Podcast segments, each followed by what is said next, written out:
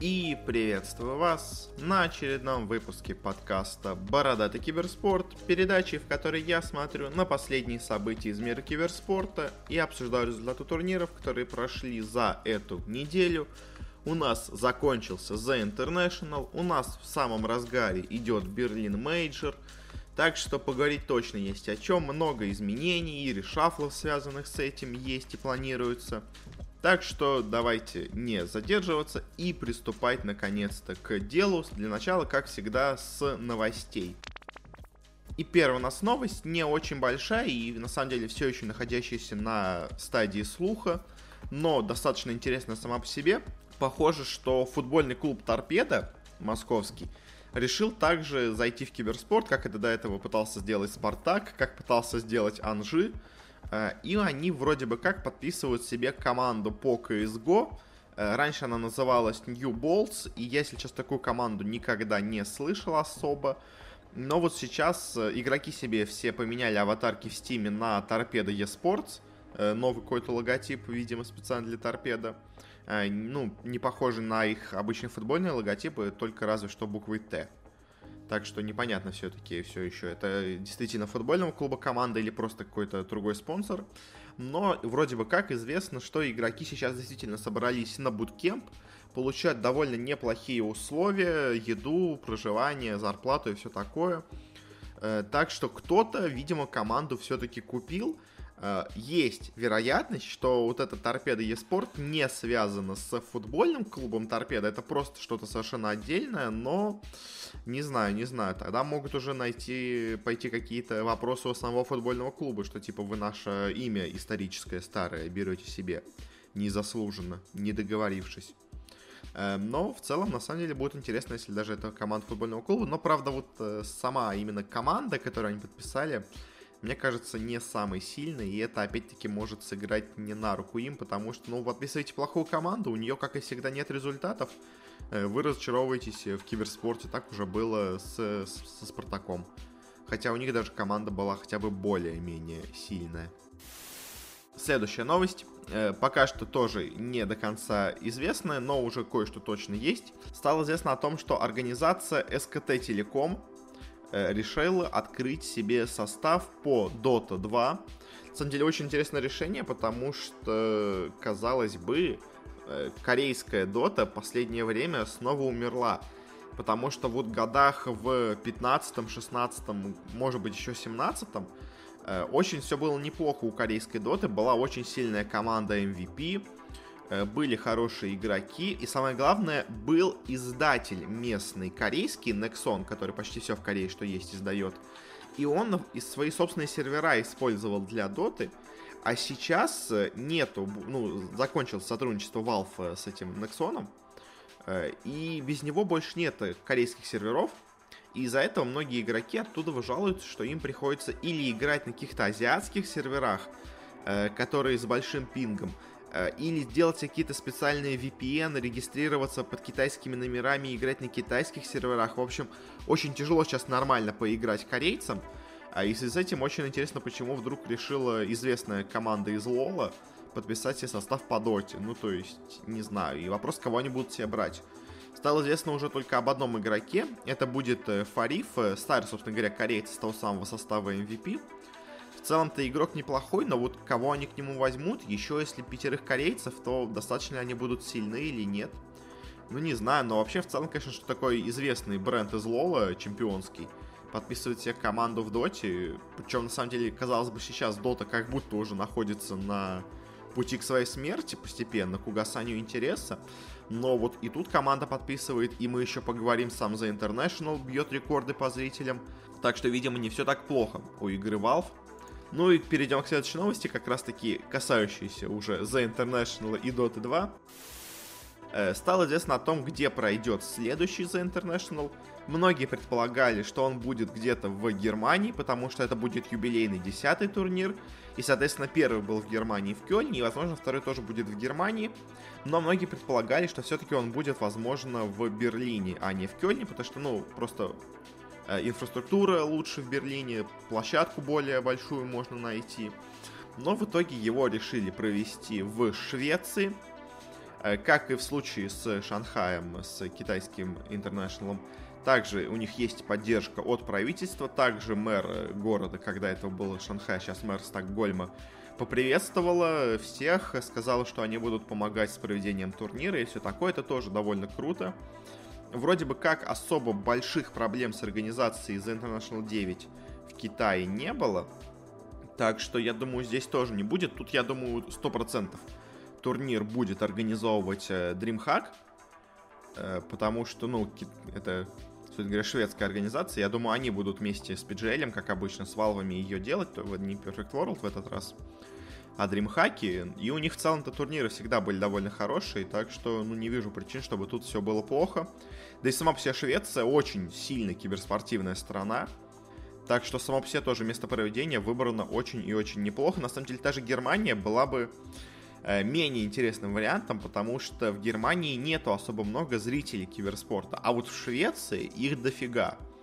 Так что Швеция, мне кажется, отличный выбор. Стокгольм хороший город. Э, уже вроде бы как показали большую площадку на 18 тысяч зрителей. Это большой шар, на котором они проводили соревнования во время Олимпиады в Стокгольме. В последнее время там играют разные концерты. Э, так что, мне кажется, все должно быть хорошо. Э, ну и сейчас, заканчивая с обычными новостями, э, перейдем к такому, скорее, на самом деле, турнирному результату, но просто не хочу выделять его в отдельный турнир, но сказать все-таки пару слов стоит. Стал известен победитель чемпионата мира по Call of Duty, который проходил в этом году. Играли они, собственно говоря, в Black Ops 4. Ну, единственный раз в этом году, собственно говоря, играли. Э, потому что в следующем году уже будут играть в Modern Warfare. Э, и здесь э, в финале сражались у нас две команды. Это команда 100 Thieves, собственно говоря, самая, наверное, известная команда по Call of Duty, потому что, ну, как, известная для Call of Duty, потому что ее основал, собственно говоря, один из бывших Call of Duty известных. И команда E-United, тоже еще одна американская организация с очень неплохими в целом и финансированиями, и всем таким, и составом. А, и в итоге в тяжелейшей борьбе, в решающем матче со счетом 3-2 у нас победили именно E-United. Они себе заработали 800 тысяч долларов. 100 э, Thieves за второе место заработали себе 260 тысяч долларов. Э, что в целом довольно неплохо для команд. Э, конечно, Call of Duty не самая популярная по миру дисциплина, но в Америке она довольно популярна, так что упомянуть ее, я думаю, как минимум стоит. Ну и на этом закончим с обычными новостями. Перейдем к решафлам. И решафлы у нас в основном будут касаться Dota 2. Есть мало, чуть-чуть решафлов в CSGO. Э, что-то на, в рамках слухов, что-то в рамках уже таких тестовых периодов каких-то команд. Э, что-то типа как Вейлендер и World Edit просто уже более-менее подтверждено, но это обсуждать, если честно, особо интересного в этом я не вижу. Так что давайте поговорим лучше про Доту, в которой сейчас после The International начинаются уже трансферы какие-то, и у нас э, есть очень много слухов по поводу того, что будет в будущем. Для начала первая новость у нас стала известна о том, что Тимада ищет себе новую команду. Это очень талантливый перуанский мидер, которого, у которого, возможно, не самый лучший характер, и у которого вроде бы как не самый приятный отец, из-за которого многие команды, в которых он играл, э, не очень хорошо, скажем так, э, синергировали с ним, поэтому не очень понятно в итоге, где он окажется. Э, я думаю, что, наверное, для него лучшим вариантом будет куда-то все-таки участвовать в Америке. Потому что в, на местных командах вот его отец и какой-то его вот такой, знаете, ореол великого мира, условно говоря, перуанской сцены, он, он мешает ему немного, а в Америке он будет и поприземленнее, и мне кажется, там лучше ему будет играть. Потому что игрок он талантливый, но когда он пытается какое-то свое эго удовлетворить, тогда, мне кажется, начинаются проблемы. А вот где он будет не таким важным игроком, там он, наверное, и будет выступать даже получше. Но посмотрим в итоге, где он окажется. Следующая у нас новость. Э, почти полностью, как я понимаю, распускается состав Минески, э, что в целом на самом деле, конечно, и не особо удивительно. Э, из команды уходит Ника Бейби, наверное, самое ожидаемое, потому что изначально было непонятно, почему он оказался в команде. В итоге они, ну еще поговорим, неплохо сыграли на The International, ну, скорее по случайности. Также из команды уходит ее капитан Нинджа Буги, что как бы говорит о том, что команда планирует полную перестройку. Ну и также из команды еще ушел и Бимба, э, тоже их саппорт. И теперь в команде остается два игрока. Э, это их мидер Мун, в целом довольно неплохой мидер, и это их оффлейнер kpii. Э, который тоже не факт, что останется в команде. Так что в целом, по сути дела, Минески почти полностью заново собирают команду. Э, возможно, вокруг Муна. KPI э, не факт, что останется в этом году все, все еще в Минеске. Так что, ну, вот такое вот решение, но в целом, на самом деле, его можно понять, потому что все-таки команда не удовлетворена результатами команды. Хоть и по итогу на The International выступили хорошо, само по себе это выступление было довольно слабым. Так что вот такая вот судьба пока что с Минески ожидаем почти полностью новый состав. Ну и также стало известно о том, что свой состав распустила Complexity. Э, собственно говоря, у них уже до этого был довольно странный состав э, с двумя игроками из Юго-Восточной Азии, с бразильцем, со шведом и с единственным американцем Зефриком, который всю жизнь, по-моему, был в Complexity. Э, и вот сейчас стало известно о том, что они на несколько месяцев, по крайней мере точно, могут отложить подписание состава. То есть они не уверены в том, что им стоит подписывать новый состав по Dota 2. Э, тот же Зифрик сказал, что может быть он начнет играть в какой-то другой команде, потому что в комплекте его не возьмут. Э, в целом это можно понять со стороны комплекте, потому что в Америке Dota 2 в очень плохом состоянии находится. Э, и даже не в том, что в плохом состоянии находятся именно игроки, а в плохом состоянии находится зрительская аудитория, никому она особо не интересна. Поэтому американские организации не слишком стремятся подписывать себе составы по Dota 2. В дополнение к тому, что они еще и очень плохо выступают по результатам. Так что в целом комплекс эти можно понять. А, и их прошлый состав уже был таким составом не американским, но все еще играющим в Америке. А, сейчас они, скорее всего, будут ждать, пока не появится какой-нибудь неплохой американский коллектив э, без организации, и потом его уже, скорее всего, подпишут. Я думаю, у них такая будет стратегия действия. Э, а не пытаться собрать что-то свое. Пока что просто ждать хорошего момента. Думаю, именно так они поступят. Ну и в завершении поговорим именно просто в целом о слухах, которые сейчас ходят о командах. Э, конечно, самый основной источник слухов это у нас команда Virtus.pro, потому что с ней очень много возможных вариантов. Э, точно известно, что вместе в команде не будут играть No One и Рамзес. Это вот почти 100% кто-то из них уйдет. Э, также, скорее всего, из команды уйдет Паша. И, возможно, из команды уйдет Роджер. Э, по вообще вариантам ухода. То есть, если уходит One, по слухам, он уйдет куда-то, скорее всего, или в Европу, или в Америку. В СНГ он не хочет продолжать играть. Э, с Рамзесом примерно та же история. То есть, в СНГ, если они уйдут, кто-то из них уйдет, не продолжит он, скорее всего, играть в своем регионе. Э, Рамзес, по слухам, вроде бы как, может перейти в оффлейн в EG. Такой вариант они сейчас рассматриваются. И в целом по EG это вот еще другая команда, которая, известно, точно будет хорошо решафлиться из известных крупных команд. Вроде бы как из команды почти точно уходит S4. И вроде бы как из команды уходит ее капитан Флай. Э, вместе с S4, скорее всего. Поэтому слух о том, что Рамзес может перейти в оффлейн и пойти в место, ну, в EG, э, в целом существует. Но также еще стоит учитывать э, слух о Резолюшене. Потому что Резолюшн в последнее время тоже тренируется на оффлейне, и есть слух, что Резолюшн может перейти как раз таки в EG на оффлейн. Так что, скорее всего, кто-то вот Резолюшн, Рамзес, может быть, No One, окажется где-то или в EG, или где-то около того. Э, но пока что точно об этом неизвестно. А, кстати, на ВП э, с остальными их игроками тут имеется такая, знаете, ситуация, что они очень хотят поворовать немножко у игроков у других команд. Потому что Роджер из команды, скорее всего, уйдет, только в том случае, если им удастся перекупить у Нави Зайца или попробовать себе забрать Immersion, но Immersion это такой вариант, который они пока не уверены, то есть лучше он Роджера или нет. Э, в Зайце они уверены, что он лучше, чем Роджер, но тут вопрос в том, что Нави не очень хочет менять свой состав, и они будут, ну вообще, еще давайте перейдем к Нави. Нави могут поменять, ну, Нави вообще в целом не хотят менять свой состав. Единственный вариант, когда они захотят менять свой состав, это если освободится Паша, то его точно возьмут вместо Близи, потому что Близи, ну, такой себе средненький оффлейнер, Паша лучше. А вот с Зайцем такая ситуация, что они не хотят его из команды, естественно, убирать, но его могут просто перекупить за огромнейшие деньги какие-то. Э, и тут вопрос в том, что если ВП очень сильно захотят Зайца, то они могут обменять Роджера на Зайца, отдать Роджера в Нави. В целом, Нави, я думаю, будут не, ну, разочарованы, но не слишком сильно от кандидатуры Роджера. Плюс к тому же он уже играл в команде, они с ним знакомы. Но тут, очевидно, будет доплата со стороны ВП за переход к себе Зайца. Э, в целом, в Нави больше особо никаких изменений не ожидается. То есть Паша, если освободится, будет вместо Близи. И, возможно, Роджер будет вместо Зайца, если они договорятся по деньгам с ВП. Э, ВП на оффлейн вроде бы как есть слух о том, что может перейти Afterlife, но это такое, пока очень сильно не подтвержденное.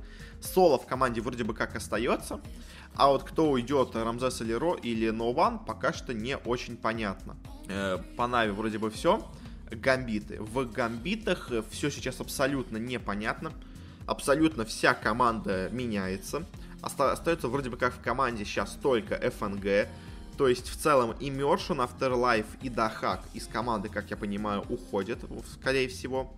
Э, также непонятно, если честно, все с GPK, потому что, по слухам, его хочет себе взять также и Virtus.pro, и об этом есть некоторые инсайды, что Virtus.pro хочет себе перекупить GPK, который только-только, казалось бы, подписался контракт с гамбитами. Э, так что, возможно, в гамбите будет полностью новый состав, э, только один ФНГ, остается оттуда, вот так что вот такое интересное может быть у них. Э, полностью абсолютно все новое. Э, GPK, то, опять-таки, его судьба непонятна. То ли он будет в гамбитах, то ли он будет в ВП, то ли он будет еще где-то. Непонятно. Ну, скорее всего, или в ВП, или гамбит. То есть тут как бы два варианта. Захотят его все взять в ВП, он будет у них. Не захотят, он будет в гамбитах. Как-то так. С винстрайками, они, естественно, из команды, как я понимаю, убирают у себя Silent, уже было об этом известно. Они, себе вместо, они себе вместо него берут игрока Ханни э, из Веги, молодого мидера. Э, так что, я так понимаю, ну, Куман, собственно говоря, переходит на позицию Керри, а Ханни переходит на позицию мидера, и они будут вместе с Куманом свапаться. Примерно так будет у них все происходить. Э, с Вегой вообще ничего не понятно, их весь состав полностью раздербанили. Э, их э, менеджер, их, так сказать, спортивный директор э, перешел в команду Юник, которая сейчас владеет составом бывшей Паваги с белорусами, с Блэк Архангелом, вот этим составом. Так что с Вега все очень сильно непонятно, с Империей тоже непонятно. Они точно из команды убирают, я так понимаю, Кингера. А вот что дальше будут менять, непонятно. И я думаю, скорее всего, сама организация еще не знает, что они будут у себя делать. Э, потому что просто, просто они не знают, что делать с командой, они то одно пробуют, то другое, в общем, с Империей тоже все очень и очень непонятно, но они точно состав будут собирать, непонятно, правда, какой. Э, ну и в целом, наверное, это все по разным слухам, по разным решафлам. Э, есть также слух, что многие команды будут пропускать первый мейджор сезона, потому что еще не соберут себе состав и будут просто тренироваться и как-то пробовать игроков, какие-то стратегии не будут участвовать на первом мейджоре. Он, по слухам, вроде бы как должен будет быть в Китае. Э, а Минор вроде бы как должен быть от Виплея, возможно в Киеве, возможно нет. Так что вот какие-то такие слухи у нас получаются по решафлам э, в СНГ, в Европе, в Америке э, по итогам за International. Ну и на этом, наверное, закончим с этими слухами и перейдем уже к турнирам. Для начала начнем с CSGO. Вот так довольно неожиданно. Э, у нас здесь прошла за, эти, за это время New Challenger стадия. Честно говоря, именно из-за нее у нас подкаст вышел во вторник, а не в понедельник, потому что она заканчивалась в понедельник. Я хотел все-таки об ее итогах тоже поговорить, так что вот они у нас есть. И результаты на самом деле довольно интересны. Есть несколько неожиданных провалов, есть несколько, ну так, довольно неожиданных успехов, назовем это так. Э, во-первых, у нас не полностью провалились наши команды. Все наши СНГ команды выступили очень и очень хорошо, что на самом деле радует, если честно. Э, из тех, кто провалился, у нас провалились полностью команды Тайлу и Инц. Э, в целом, то, что Тайлу провалится, было ожидаемо. От Инц я ожидал чуть большего, но смотря на то, как они проиграли нашей команде в, в этом в матче за третье место, вот матче команд треть, с третьих мест, у меня были по, них сомн... по поводу них сомнения. Я думал, они все-таки выступят 1-3 или 2-3. Э, но вот в итоге они закончили 0-3. В целом, довольно разгромно проиграв абсолютно всем. Поборолись они в последнем матче, но тоже против не самой сильной команды. А вот дальше у нас со счетом 1-3 вылетело довольно много неплохих команд. Это у нас, во-первых, вылетела команда Complexity, которая смогла обыграть только Тайлу, а проиграла авангардом, Hellraisers'ом и австралийцам из Greyhound. И в целом Complexity играла, ну, просто ужасно, тут как бы особо говорить нечего. Hellraisers тоже не очень сильно преуспели. Собственно говоря, они обыграли только у нас э, Complexity, всем остальным она проиграла, и Фурии, и тем же, опять-таки, Авангардом. Ну и в итоге они проиграли Виталити, но тут особо ничего даже сказать нечего. Это просто Виталити, они просто очень хороши, хотя на этом турнире все-таки есть по ним вопросы. А вот самая неожиданная команда, которая закончится счетом 1-3, это у нас команда Фурия Еспорт, потому что многие Фурию ставили в число фаворитов вообще турнира в целом, а не только, ну, как не фаворитов, но таких претендентов э, с шансами. Э, а в итоге Фурия даже не прошла эту стадию, так что это довольно интересный результат.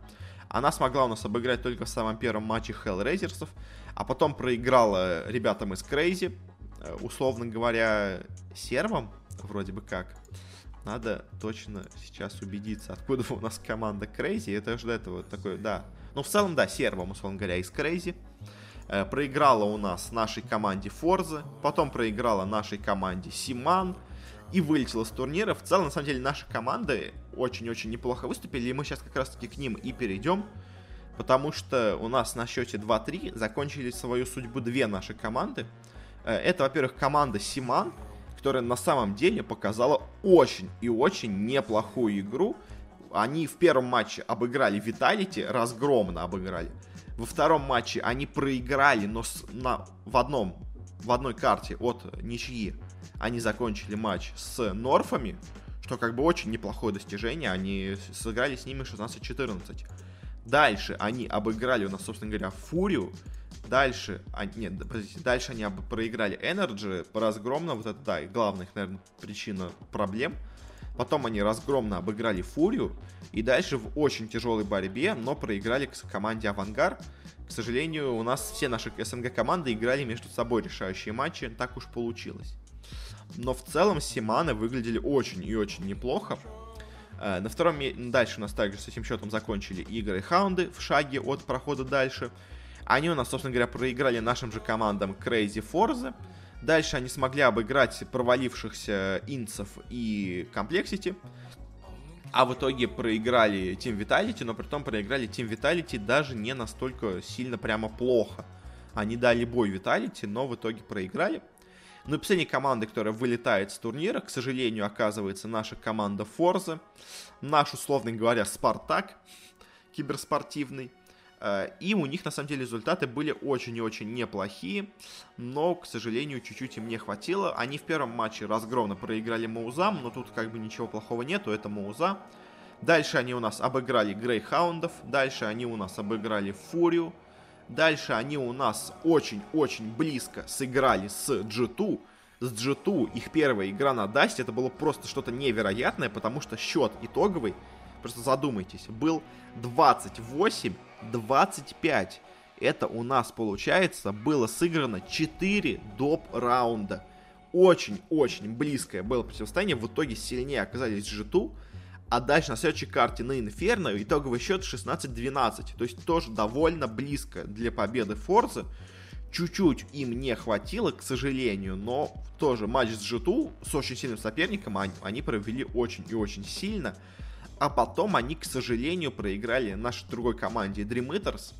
Но в целом и Форза, и Симан, которые вылетают с турнира, сейчас выглядят очень сильными командами. Очень обидно, что они не смогли пройти дальше, но, к сожалению, вот чуть-чуть им где-то не повезло, чуть-чуть им где-то не хватило, но в целом команды очень и очень неплохие, так что э, явно разочаровываться от этого результата им не стоит. Я, конечно, не очень уверен, что абсолютно сколько точно они заработали за этот турнир, ну просто чтобы себе быть на пропитание. Они ничего не заработали, к сожалению, да, я так и думал.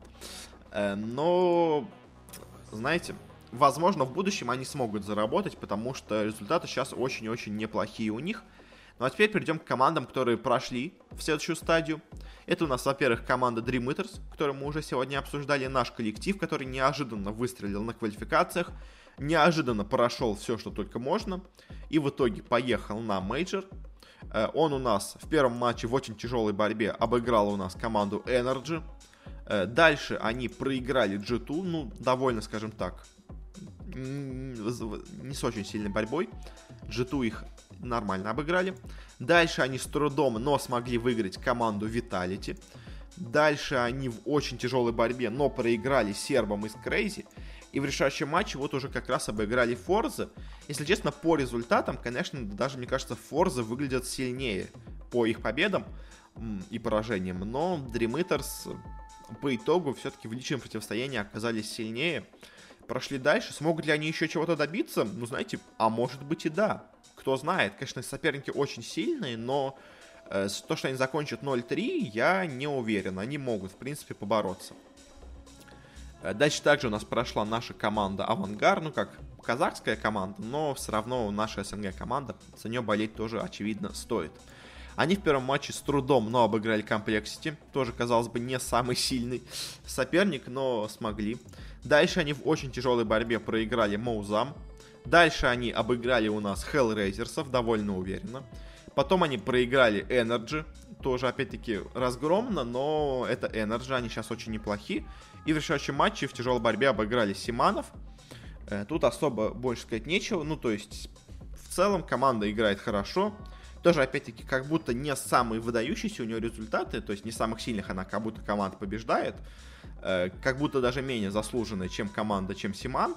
Но, опять-таки, личное противостояние все решил. Тут как бы мне претензий никаких я сделать не могу. То есть они играли друг с дружкой, они обыграли. Как бы все, больше сказать особо нечего. Но вот, наверное, главный провал Э, в этой стадии, несмотря на то, что они хоть и прошли дальше, это у нас команда Vitality. Но опять-таки с Vitality все непонятно, потому что Vitality проиграла только нашим командам.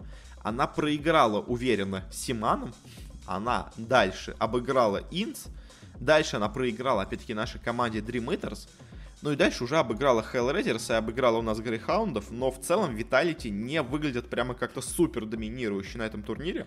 И я в целом не удивлюсь, если в итоге они дальше провалятся что пока что французы выглядят довольно слабо, довольно слабо. Ну и теперь дальше к командам, которые очень хорошо себя показали. Со счетом 3-1. У нас, во-первых, закончила команда сербов Крейзи. Она обыграла не самые как будто сильные коллективы, то есть она обыграла в первых раундах Грейхаунд и Фурия. Дальше проиграла в борьбе Норфом, а дальше обыграла Dream Eaters. Но все равно в целом очень и очень неплохо себя показали сербы, могут чего-то добиться. Очень сильно, на самом деле, почему-то на этом турнире выглядела команда Energy американская. Они обновили все логотипы, честно скажу, их новый логотип это полная фигня. Но вот э, по спортивным результатам они все еще очень и очень хороши. Они проиграли только у нас нашей команде Dream Eaters.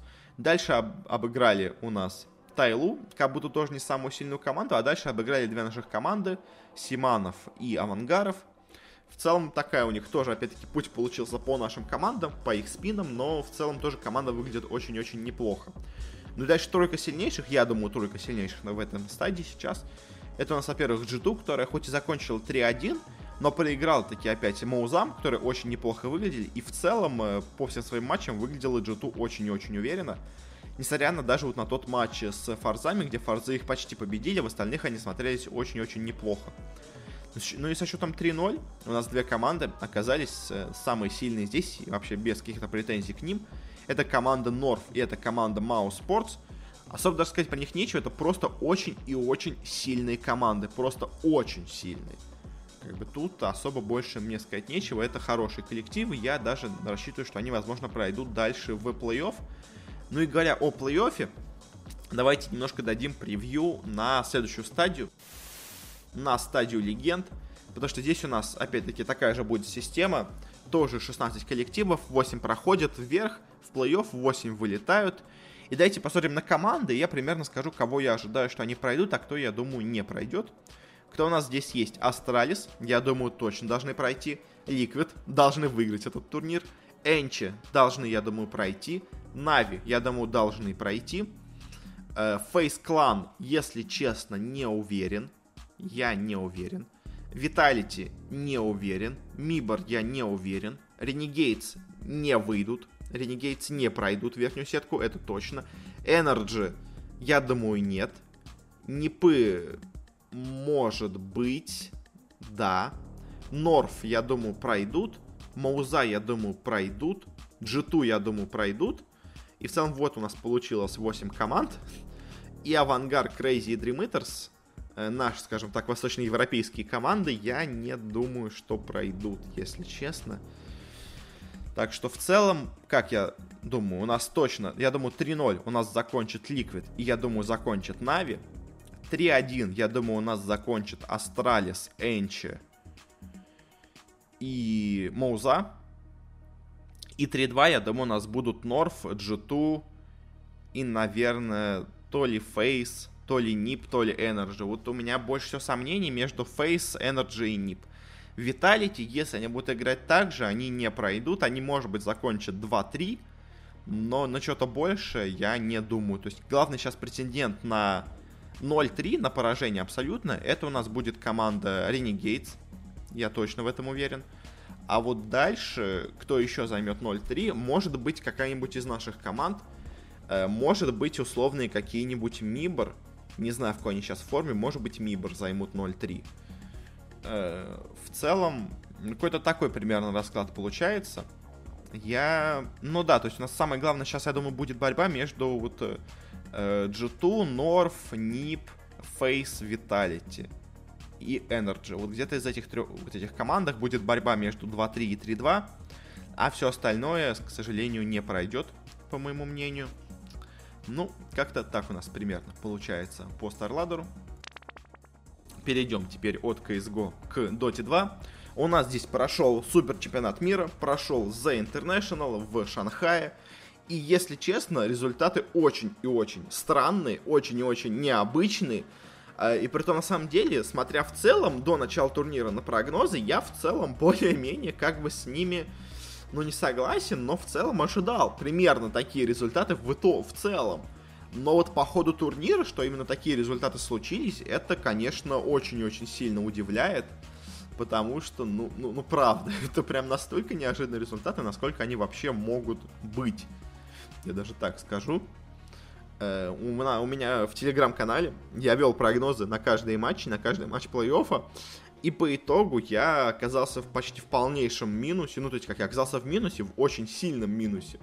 Э, и, конечно, да, там у меня полнейший провал был. Особенно в последние два дня я не угадал ни одного исхода матча. Это, конечно, не самые лучшие результаты. Ну, что поделать, таков уж турнир. Мы об этом уже, мы уже до этого говорили о групповой стадии, о Кеосах, о Нипах, так что больше о них говорить не будем. Будем говорить только уже о плей-оффе и командах, которые тут закончили свой путь. И в целом, давайте ну, начнем опять снизу, быстренько поговорим пару слов о командах. О самых нижних особо много говорить не будем, а вот тех, кто повыше, поговорим побольше. У нас вылетела первый же с турнира команда Alliance – и команда Alliance, на самом деле, конечно, немножко незаслуженно вылетела с турнира. Она заслуживала быть выше, она должна была быть выше. У нее, не знаю, насколько действительно это сильно повлияло на итоговый матч или нет, но, скорее всего, повлияло. Э, была ошибка в пике. Э, в чем у них была ситуация? Они хотели забанить героя гирокоптера, но у них закончилось время на бан, и дальше уже перешла их стадия пика, и они себе случайно пикнули гирокоптера, когда им этот герой был совершенно не нужен.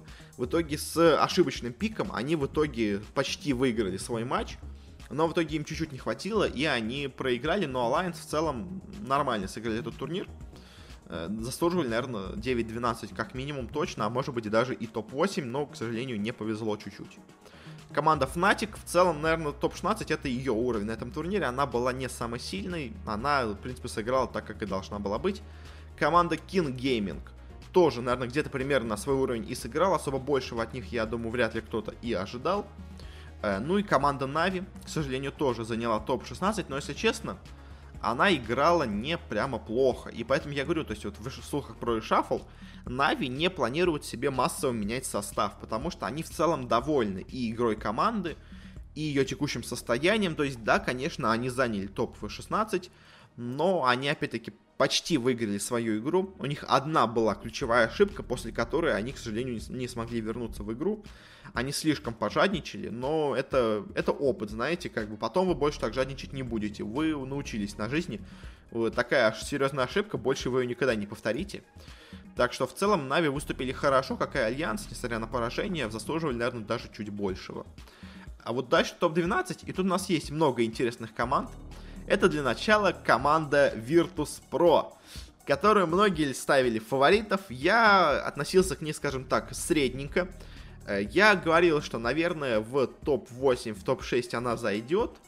Э, но я, скажем так, на деле в глубине души я думал, или Virtus Pro этот турнир полностью провалит, или они на нем выиграют, зайдут до финала. То есть тут как бы было два варианта, потому что нормально сыграть эта команда просто не могла. Она слишком была странной до начала турнира, чтобы сыграть нормально на этом турнире. Э, по итогу получилось, что она провалилась. Э, если честно, провалилась она э, полностью и в основном заслуга идет на самих игроках. Игроки просто не хотели играть этот турнир. У них не было рвения к победе они просто ничего не хотели. Собственно говоря, на самом деле об этом э, свидетельствует еще и то, что они себе взяли второго тренера, Булка.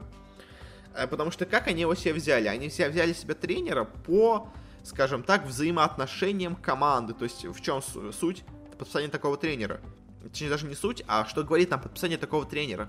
У команды проблемы со взаимопониманием. Собственно говоря, поэтому они пытались его нанять. Особо сильно он им не помог по слухам, вроде бы как Арзик из команды уходит, и новым тренером становится полноценно именно Булк. Э, уже будет теперь полностью ну, за все отвечать, ну, за что дадут в качестве тренера. Но Virtus.pro на этом турнире были ужасны, очень плохо играли, по почти все. То есть и No One играл слабо, и Рамзес играл просто ужасно. Паша очень много ключевых моментов не делал, ну, в каких-то особых врывов, когда, когда он должен был это сделать.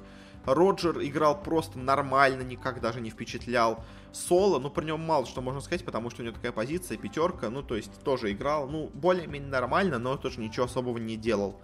И по итогу они, мало того, что сначала проиграли LGD, это было в целом ожидаемо на самом деле. Но в итоге они проиграли команде Royal Nova Give Up, китайцам, которые не заслуживали даже быть в топ-12. Собственно говоря, там должны были быть альянсы. И, скорее всего, альянсы бы тоже обыграли Virtus.pro и в итоге зашли бы в топ-8. А по итогу нас прошли китайцы из Royal Navy Up, которые этого не заслуживали, но вот им так повезло по сетке. Э, им попались сначала слабые альянсы с ошибкой, потом им попались Virtus.pro, которые просто не хотели играть этот турнир, но их заставили, условно говоря, скажем так. Э, в общем, да, Virtus.pro, конечно, вот это полный провал, поэтому они сделают себе полный решафл, меняют себе почти всю команду, кого только могут. В общем, как-то так. Но Virtus Pro это на самом деле было даже частично предсказуемо. То есть, это, знаете, это не хотелось в это верить, но в глубине души ты понимал, что Virtus Pro, скорее всего, провалит этот турнир. Так, к сожалению, и получилось. Также у нас на этом месте закончила команда TNC, которая в целом турниром может быть довольна. Она сыграла хорошо, она особо каких-то больших проблем не достигла по турниру, то есть она везде, где могла, боролась. К сожалению, они попались на каток под названием Liquid, об этом мы еще поговорим.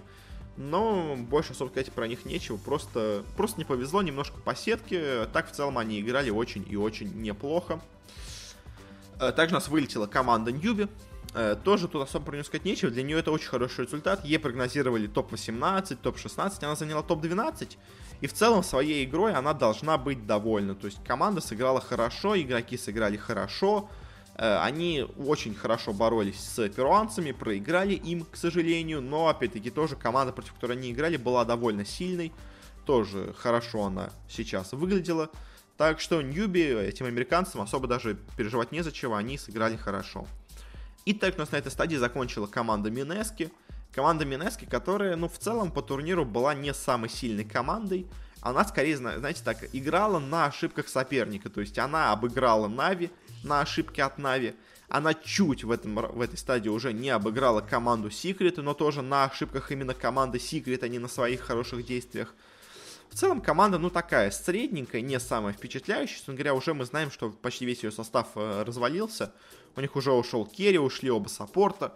Так что, ну, команда как команда. Ничего особенного она не показала, но и не полностью провалилась, скажем так. Дальше вот у нас топ-8 начинается, уже, условно говоря, успешные команды. А, и в топ-8 у нас первая команда это Royal Nova Give Up, которая не заслужила себе топ-8, но, к сожалению, она на него попала. Потому что ей очень повезло, она сначала попала на ошибки, ну, мы уже говорили, собственно говоря, на альянсов. Потом она попала на Virtus.pro, Virtus.pro проиграли бы любой команде, на которую они бы попали, я так думаю. Э, даже Минески, даже Ньюби, даже Infamous, любой команде она бы проиграла. Э, в итоге Ролан игра в топ-8, но это такой, знаете, очень незаслуженный топ-8, как по мне, э, к сожалению. Она очень слабо выглядела на турнире и, ну, просто повезло. Другая команда в топ-8 это у нас Infamous, это у нас перуанцы.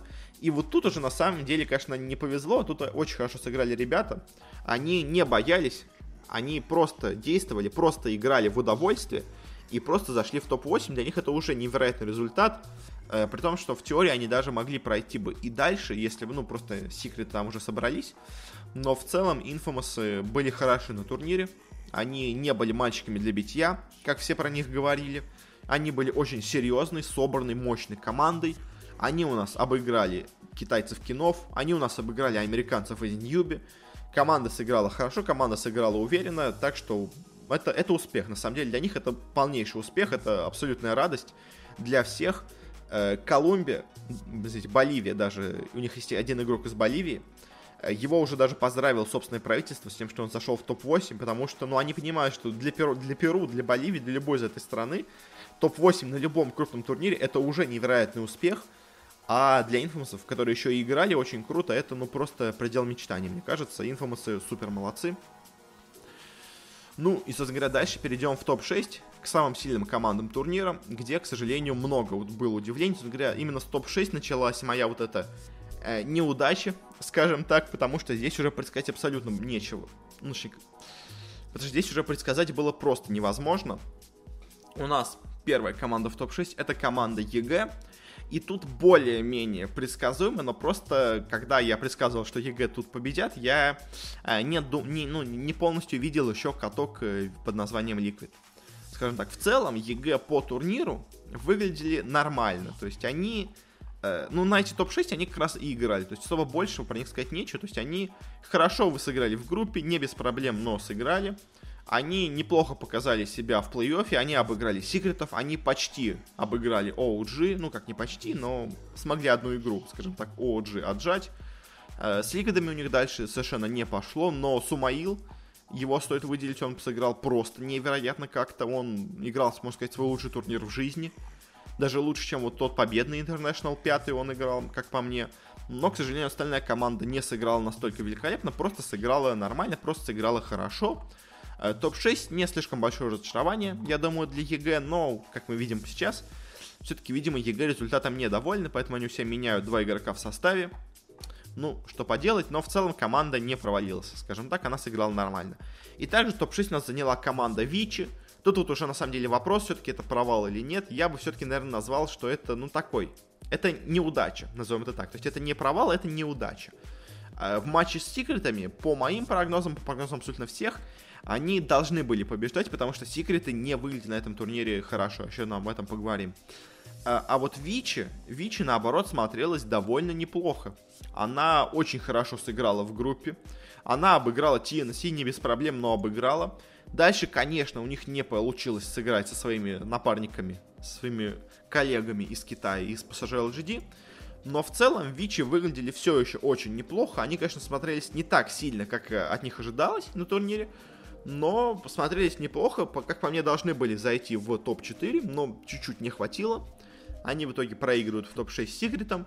И, наверное, все-таки это неудача. Команду, которую ставили на первое место, она, во-первых, сыграла хуже. Она играла хуже, чем от нее ожидалось. И итоговый результат тоже не самый прямо великолепный для команды, которую ставили на победу на турнире. Так что Vici, наверное, это все-таки больше неудача. Если EG это нормально, то Vici это была неудача для них. Ну и дальше переходим к четверке сильнейших. Тут у нас четвертое место занимают секреты. опять, как я всегда говорю, главный, главный фаворит турнира не когда турнир не выигрывает. И, и говоря о Пупее, говоря о Сигре, тут на самом деле появляется такая вот одна вещь, которая уже много лет была у него, но тут она опять-таки снова проявилась. Это проблема Пупея с драфтами.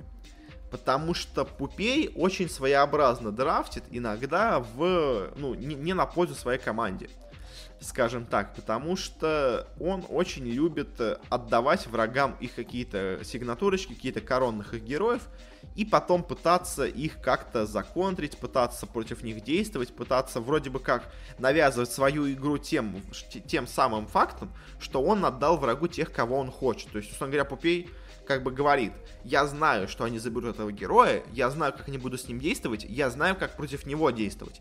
Я заставлю их играть так, как они хотят, казалось бы, но на самом деле они будут играть в мою игру. К сожалению, не всегда у него получается это сделать, и в итоге, когда он пытается как бы отдав врагам инициативу, самим на самом деле управлять этой инициативой, в итоге очень часто им начинают управлять, и соперник играет не так, как он, ну, соперник играет так, как он хочет, но Попей не всегда играет так, как нужно, чтобы за... противодействовать этому пику, этой стратегии соперника. Очень сложная такая мысль. Неправильно, наверное, я как-то выразил в словах, но, в общем, как-то так, наверное, получается. То есть Пупей передумывает себя, условно говоря, я бы так сказал. То есть он слишком многого хочет от команды, вместо того, чтобы брать что-то более стабильное и рабочее, он пытается придумать какие-то невероятные стратегии, Конечно, если он побеждает, это выходит очень красиво, но, к сожалению, он не всегда побеждает с таким, с таким набором стратегий. Тут ему еще и команда не очень сильно помогала, потому что Зай играл довольно слабо, Ниша и Медван не всегда играли хорошо. Ну и по итогу топ-4, конечно, для секретов топ-4 это не провал. Это, скажем так, небольшая неудача. То есть, возможно, они все-таки рассчитывали на топ-3, условно говоря, на турнире, как минимум. Топ-4 в целом, конечно, неплохо, но Наверное, Пупей не очень этим доволен, но и полностью как-то менять состав, я думаю, они не будут. Скорее всего, пару замен сделают. Я думаю, парочку замен сделают. Возможно, поменяют себе Зая.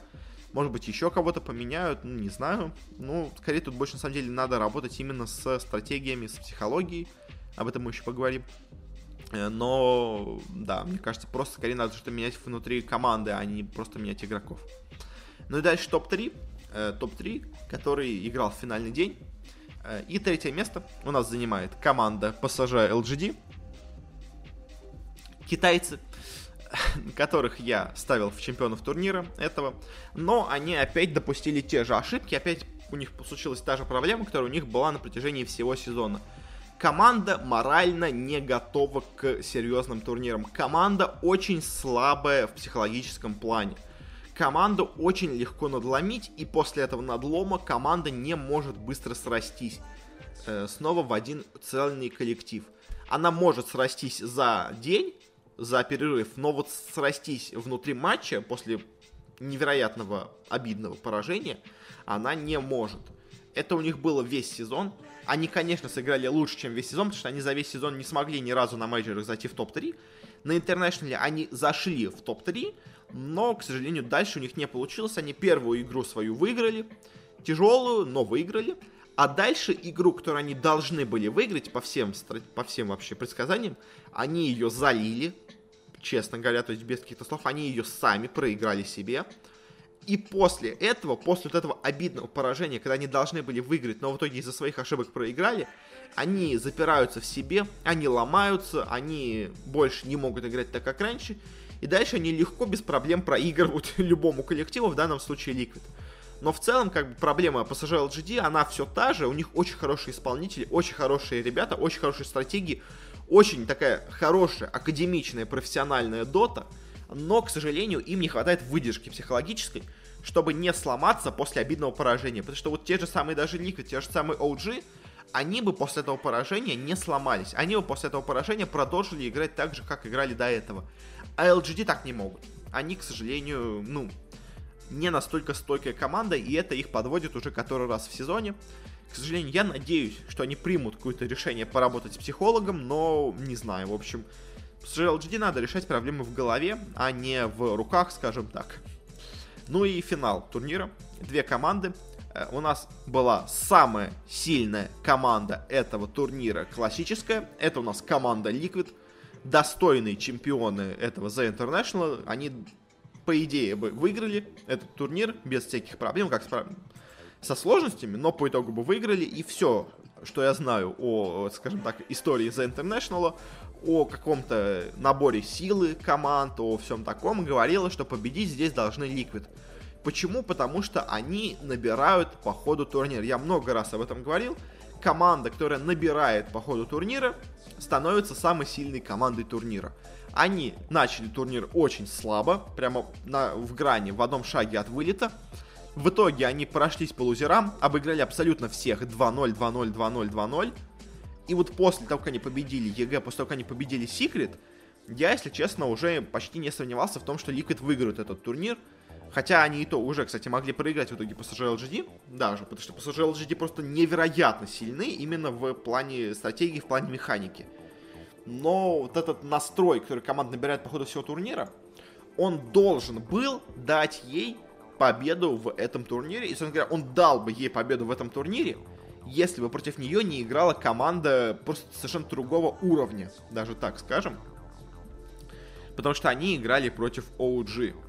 И OG, если честно, на этом турнире, я вот еще пару слов скажу, в общем, в целом о Liquid, больше о них будем говорить, наверное, не будем, но в целом Liquid, конечно, я прогнозировал в начале, еще до начала турнира, что они будут топ-2 турнира. Я в итоге был прав, но по ходу турнира они выглядели очень странно. И вот они только по ходу турнира набрали какую-то невероятную форму, они отринули какую-то себе такую замкнутость в себе, они просто стали играть открыто, просто стали играть, э, ну, в удовольствие, назовем это так. И по итогу выиграли турнир, почти выиграли турнир, собственно говоря. Ликвиды очень хорошо сыграли на этом турнире. Ну, как бы, проблем у них, я думаю, нету со своим результатом. Конечно, обидно, но что не выиграли, дошли до финала, не смогли последний шаг сделать. Но в целом Ликвиды очень-очень хороши, очень-очень сильны. Больше, собственно сказать, про них, наверное, и даже нечего. Ну а теперь о OG. Потому что OG, я после сразу их победы, я был, честно, очень сильно расстроен. Потому что, ну, это, знаете, это, это очень плохой пример для профессиональной доты. Потому что, вообще, для любой профессиональной команды в любом киберспорте. Потому что команда ничего, казалось бы, не делает весь сезон. Команда играет просто ужасно. Команда даже с текущим составом, с Анной, сыграла, ну, на топ-6, по-моему, они сыграли на мейджоре, где они были, то есть не самый успешный результат от них был, не самая сильная игра была, просто, ну, такая средняя, нормальная команда, условно говоря, как EG. То есть топ-6 от OG, казалось бы, для меня это вот э, самый нормальный для них результат. И я очень был, но неожиданно на интернешнале команда просто начинает играть как не в себя и опять выигрывает этот турнир. И казалось бы, это очень плохой пример для всех команд, потому что просто вы можете не делать ничего абсолютно весь год, пинать э, болт, заменим слово пинать болт весь сезон, а потом просто собраться перед The International и выиграть его. Это, конечно, не очень хорошо и не очень, знаете, приятно, потому что Ликвиды старались весь сезон, PSG LGD работали как не в себя весь сезон. Сигриты тоже самое, просто невероятно пахали весь сезон. Даже те же Вичи пахали весь сезон. А OG просто ничего не делал, казалось бы, весь сезон. Э, и вот неожиданно выиграл турнир. Ну, это как бы не очень приятно именно в плане, скажем так, э, э, в плане отдачи от того, насколько ты стараешься к этому турниру. Но потом прошло вот уже пару дней, два дня прошло. И я, если честно, немножко успокоился, потому что я поглубже взглянул в успех OG.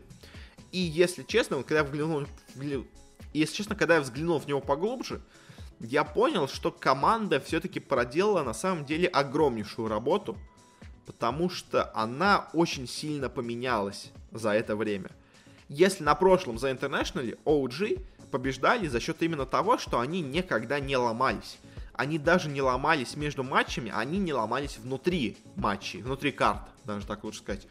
То есть их давили, на них напирали, они просто спокойно сидели, спокойно защищались, они не допускали особо много ошибок, просто вот играли как получается, ждали ошибки соперника и в итоге на ней подлав... подлавливали соперника, подлавливали его и побеждали в игре. То есть вот это была стратегия OG в прошлом году. В этом году OG играет по совершенно другой стратегии, с совершенно другим планом на игру. И вот это, на самом деле, наверное, достойно уважения, потому что команда изменила максимально свой подход.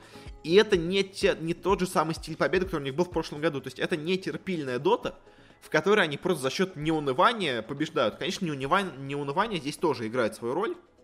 И, если честно, очень большую роль, мне кажется, в успехе OG на этом турнире, как, конечно, на самом деле в прошлом, но особенно на этом, играет э, психология. Психология очень много для этой команды значит. И, собственно говоря, на самом деле, очень интересное решение для них было, потому что они себе взяли известного, уже, можно сказать, киберспортивного психолога. Я, к сожалению, забыл, как зовут женщину, но она до этого тренировала команду Astralis по CSGO. И где у нас Astralis? Когда, особенно когда она ее тренировала, Astralis были на вершине. Потом она тренировала финскую команду ENCE, и где были ENCE, когда она их, говоря, псих... когда она была их психологом, ENCE были в топ-4 мира. Сейчас они не такие сильные, но все, все еще очень неплохие. Сейчас она тренирует OG, и что OG? OG тоже, как и Astralis, как и ENCE, в самом топе. OG выигрывают турнир. Потому что психология на таких турнирах, когда у остальных команд не настолько развита, этот компонент, это ключевая вещь, которая есть, на самом деле, у всех команд.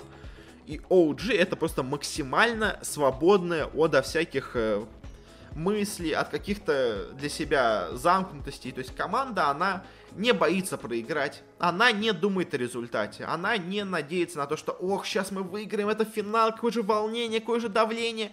Нет, на них нет давления, на них нет волнения, они не беспокоятся, они не переживают, они во время игры не ломаются, они не злятся, они просто нормально играют. Просто у них просто идет игра. И они не, они не ошибаются из-за каких-то нервов, из-за чего-то такого, у них нет нервов. Они просто нормально играют всегда на максимум силы. И вот этот всегда постоянный уровень силы очень неплохо им помогает выигрывать игру. Но это не единственное, что им на самом деле помогает выиграть игру. Потому что команда, как я говорил, подошла в новом стиле. Команда, как многие говорят, играет очень сильно, как вот этот бот OpenAI, с которым они, собственно говоря, играли много игр. Э, даже специальное шоу-матч с ними был. Э, она очень активно действует по карте. Она играет на новой скорости, назовем это так. Вот многие говорят, скажем, в футболе в том же есть такая вещь, что профессиональная команда, какая-нибудь более профессиональная, играет намного быстрее, чем другие. Вот, скажем, наша футбольная сборная, одна из ее проблем не в том, что игроки не умеют пасовать, не умеют бить по мячу, нет, это все они умеют, умеют очень неплохо. Проблема в том, что их соперник играет намного быстрее, чем они. Э, принимает решения быстрее, действует быстрее. Ну, да, не бегает быстрее, даже так скажу, а именно решения принимает быстрее. Э, и просто мы не можем угнаться за таким темпом. И вот сейчас на этом турнире OG тоже играла в совершенно другом темпе по сравнению с остальными командами. Э, когда играли финал OG против Liquid, первую игру Liquid выиграли, и даже не понятно, как они ее в итоге выиграли, но OG не то что не сломались после этого поражения, хотя, казалось бы, выглядели грустными, но на следующую карту они вышли максимально спокойными, и они просто катали Liquid по карте, как катают про команды, команды с Battle Cup. То есть многие тоже сравнивали, как происходит Battle Cup на у, у про игроков, то есть. Или как выглядят первые раунды open квалификации у профессиональных команд. То есть вы просто легко, без проблем по всей карте делаете киллы, соперники просто даже ничего вам при... сделать не могут. Именно так и выглядел матч OG, потому что они вышли на какой-то другой уровень игры по сравнению с остальными командами. То есть это... Я даже не знаю, то есть очень сложно, конечно, полностью разобрать все аспекты игры OG, но в целом так говоря, это просто очень большая скорость игры. Это постоянные действия по всей карте, это максимальный упор на драку, это минимальный фарм, это максимальное разделение золота, как это делали боты OpenAI. То есть команда, как она действует? На первые 5-10 минут она фармит, до каких-то первых себе базовых предметов, скорее даже на самом деле до уровней каких-то определенных. А дальше она просто идет по всей карте и просто по всей карте тебя убивает. То есть выходит на бот керри ликвидов Миракл э, пофармить. Бац, на нее 5 игроков OG. В это время, казалось бы, фармит на топе в 3 Бац, телепорт наверх, убивают быстро в 3 И вот так постоянно, постоянно, постоянно. Выходит э, Mind Control, его быстро убивают. Выходит э, Miracle, его убивают. Выходит в 3 его убивают. И мы привыкли обычно, что когда команда действует в пятером, по, по, ну, убивают кого-то в пятером, это значит, что все остальные линии в это время фармят игроки ликвидов. И ликвиды так и делали. Это классическая макроигра. Враг играет в пятером вместе, вы, значит, его в это время фармите, оста... вы, значит, в это время фармите оставшуюся карту. Но OG просто не давала фармить. Она настолько быстро перемещалась по карте, что просто никто нигде не успевал фармить. И в итоге ликвиды просто за 20 минут уже теряли все абсолютно преимущество, они не имели фарма, их убивали просто постоянно, ежеминутно. э, они не могли уже собраться в пятером, потому что у них пик не рассчитан на вот такую игру в пятером. То есть, на самом деле, даже еще дело в пике частично. Они просто в пятером не настолько сильны, как в пятером были сильны OG. И с фармом сильнее бы стали Liquid, это естественно, но OG просто не давали, не давали доходить до того состояния, когда они становились слабее. Они на каждом моменте игры, в каждой ситуации боевой, были сильнее, чем соперники, и на этом они выигрывали просто за счет вот этого вот отличного передвижения по карте, очень быстрого. На любой линии, где были ликвиды, сразу же появлялись OG и убивали героя. Иногда не в пятером, иногда втроем. А остальные два в этот момент уже шли к другому герою. Скажем, ситуация, Miracle фармит бот, к нему приходят три героя, его убивают, э, наверху фармит в этой 3, два героя уже в это время OG идут к нему, те, кто убивали Миракла, телепортируются наверх и быстро убивают э, в этой 3. Э, в это время, сразу же после убийства, два героя э, OG уже снова оттягиваются вниз э, к Мираклу. Оставшийся герой, у которых еще есть телепорты, быстро телепортируются туда и снова убивают его. И в итоге морально давление идет на Ликвид, игровое идет давление на Liquid, э, фарма нету у Liquid, и в итоге они проигрывают. То есть OG, она просто играла в совершенно другой по уровню игры стиль доты. Это, это стоит уважения, то есть на самом деле вот это, вот именно за вот такой стиль игры, который, возможно, сейчас будут команды пытаться к себе перенять, OG э, стоит похвалить. Конечно, немножко обидно, что два года подряд у нас один и тот же чемпион. Это как бы не в традициях International а.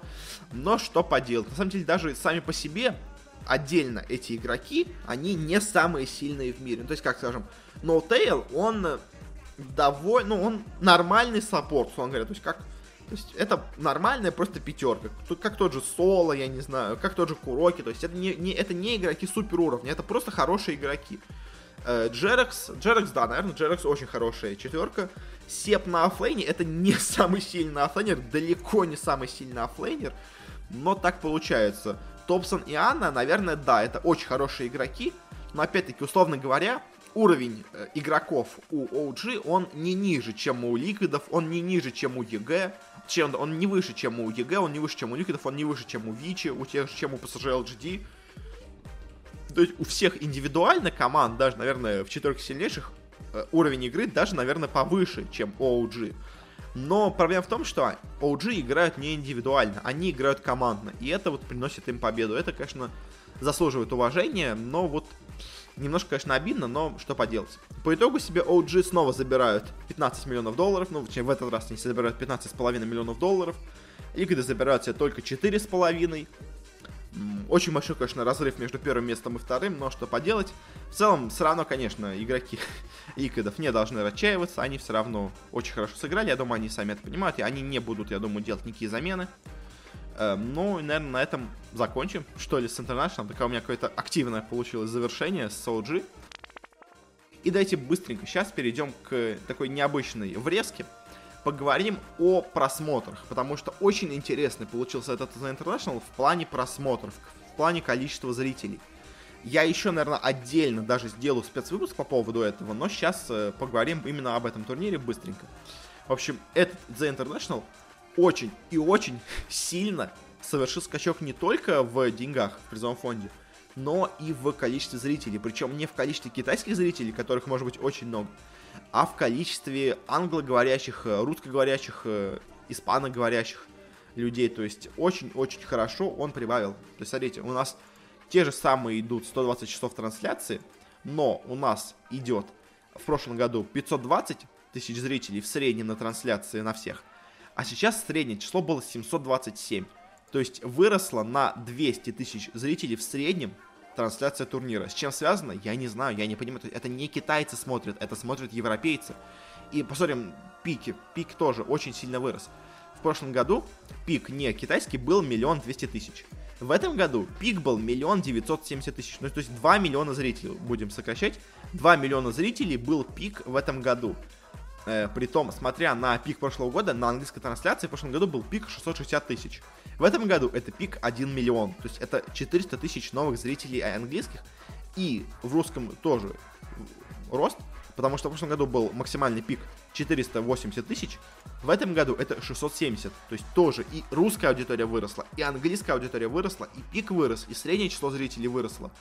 И это прям очень-очень большой рост. И на самом деле Э, сравнивая с крупнейшими турнирами мира, э, вот смотрим на Fortnite World Cup, Среднее количество зрителей, конечно, тут больше, это сказать нечего. У них было миллион сто пятьдесят, тут 720, но опять-таки уже цифра даже не в два раза больше, чем в прошлом году была, а уже чуть меньше. И пик, пик просмотров у Fortnite World Cup был 2 миллиона 300 тысяч. У The International пик 2 миллиона, то есть 300 тысяч зрителей всего отставания в цифрах в 2 миллиона, это, конечно, уже не настолько большое различие. Плюс к тому же, вспоминая Fortnite, Стоит помнить, что он провел э, трансляцию всего на 20 часов. International провел трансляцию на 120 часов.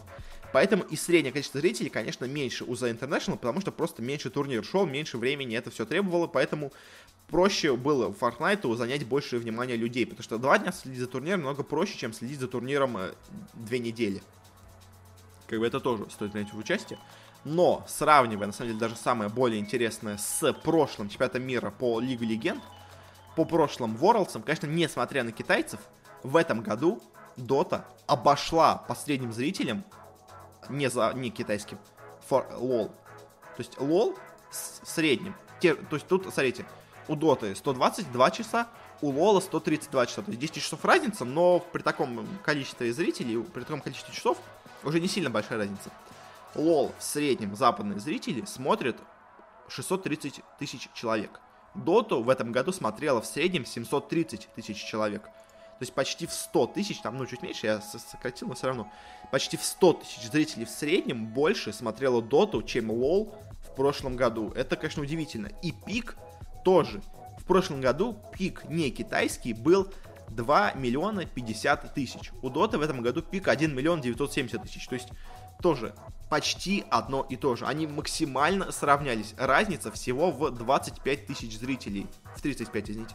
Это минимальное различие, и то есть минимум, минимум разницы теперь получился между Дотой и Лолом. Не считая китайцев, как бы да. И самое интересное, что пик на английской трансляции Лола 939 тысяч, а пик на английской трансляции Доты миллион тридцать шесть тысяч. То есть Дота обошла в пиковом значении английскую трансляцию Лола. То есть, видимо, у Лола еще была корейская трансляция, возможно, какая-то азиатская трансляция, не китайская, а просто азиатская.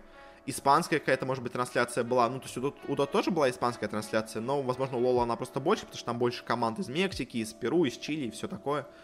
Но в целом, то есть Дота на западном зрителе сейчас собирает больше просмотров, чем чемпионат мира по Лолу.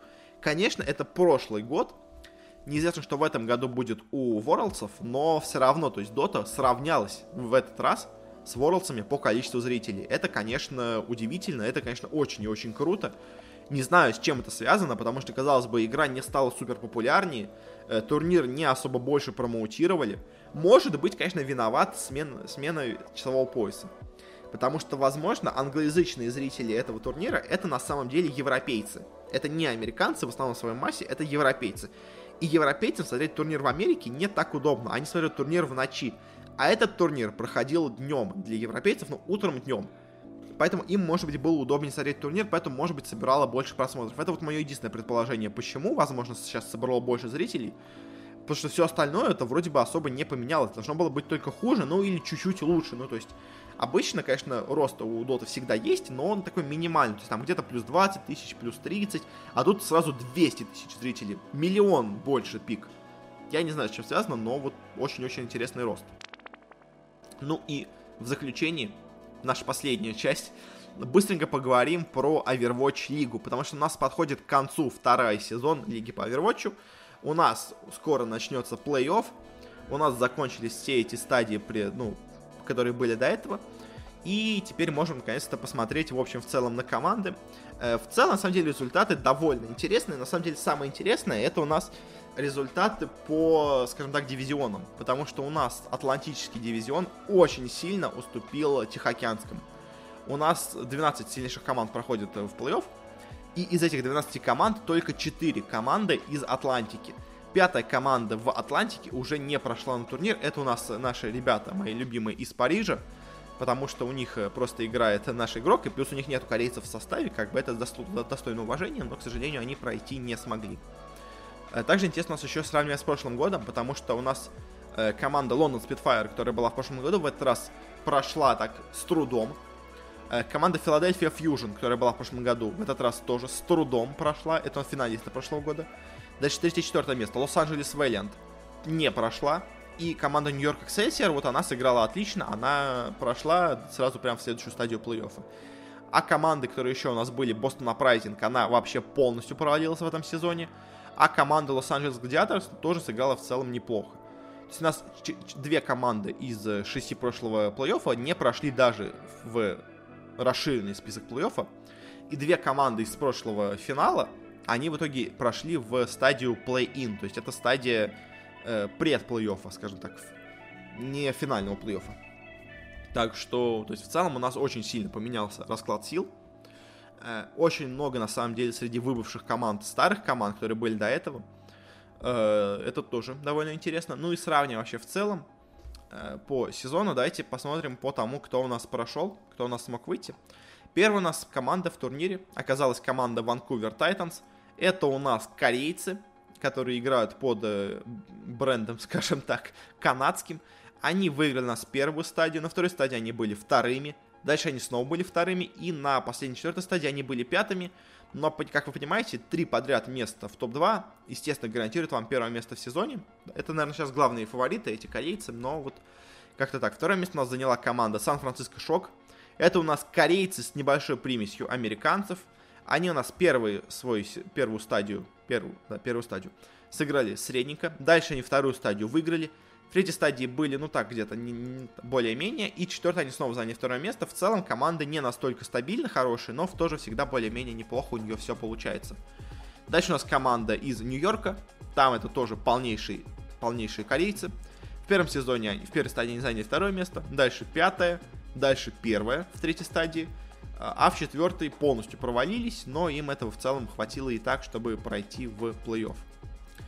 Дальше у нас команда Ханчжоу Спарк. Это у нас китайская команда, но все равно в ней в основном играют только корейцы. Она у нас первую стадию Ой, провалила полностью. Во второй стадии сыграла, ну, так себе, средненько. А вот дальше в третьей стадии она заняла третье место. И в четвертой стадии она тоже сыграла так себе но в целом по итогу у нее получилось. Она более-менее стабильно средненько играла, но ничего выдающегося она особо никогда и не показывала.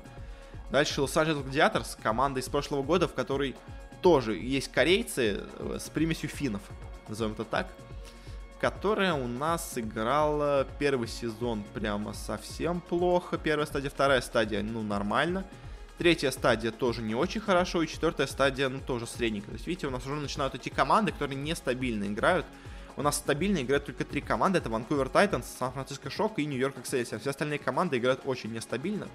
Ну и последней командой в шестерке сильнейших у нас оказалась команда из Атланты. Атланта Рейн. Это у нас в основном американцы. Есть там один русский и есть парочка корейцев, но в основном эта команда более-менее американская что достойно уважения. Она первую стадию провела неплохо, вторую стадию она провалила, в третьей стадии она тоже провалила, но в четвертой стадии она закончила 7-0, и за счет этого прошла дальше. Э, но в целом, конечно, Атланта смотрится очень как-то нестабильно. Она тут в первую стадию хорошо сыграла и последнюю стадию хорошо сыграла, а в середине смотрелась очень плохо. Э, прошлогодние финалисты Лондон Спитфайр, не финалисты, а чемпионы, корейцы из Лондон Спитфайр в этот раз заняли только седьмое место итоговое. Они в первой стадии полностью провалились, во второй они вот сыграли неплохо, заняли третье место. В третьей они снова провалились, и в четвертой стадии они у нас сыграли ну, средненько, так довольно средненько, но по итогу все равно и более-менее они смогли чего-то добиться, смогли пройти. Дальше у нас команда Сеул, ну, это команда корейцев, тут как бы проблем у меня нету. Команда из Сеула, команда корейцев э, сыграла тоже так себе, если честно. Первый сезон так себе, вторую стадию провал, третья стадия хорошо, четвертая стадия провал. То есть она так, э, один раз хорошо, один раз плохо, один раз хорошо, один раз плохо. Команда китайская также прошла Гуанчжоу, тоже в основном стоящая из корейцев. Она у нас весь сезон играла так себе, если честно, особо она ничего и не показывала. В самом конце только смогла пройти. Команда Филадельфия тоже очень неплохо финалист прошлого года, без корейцев.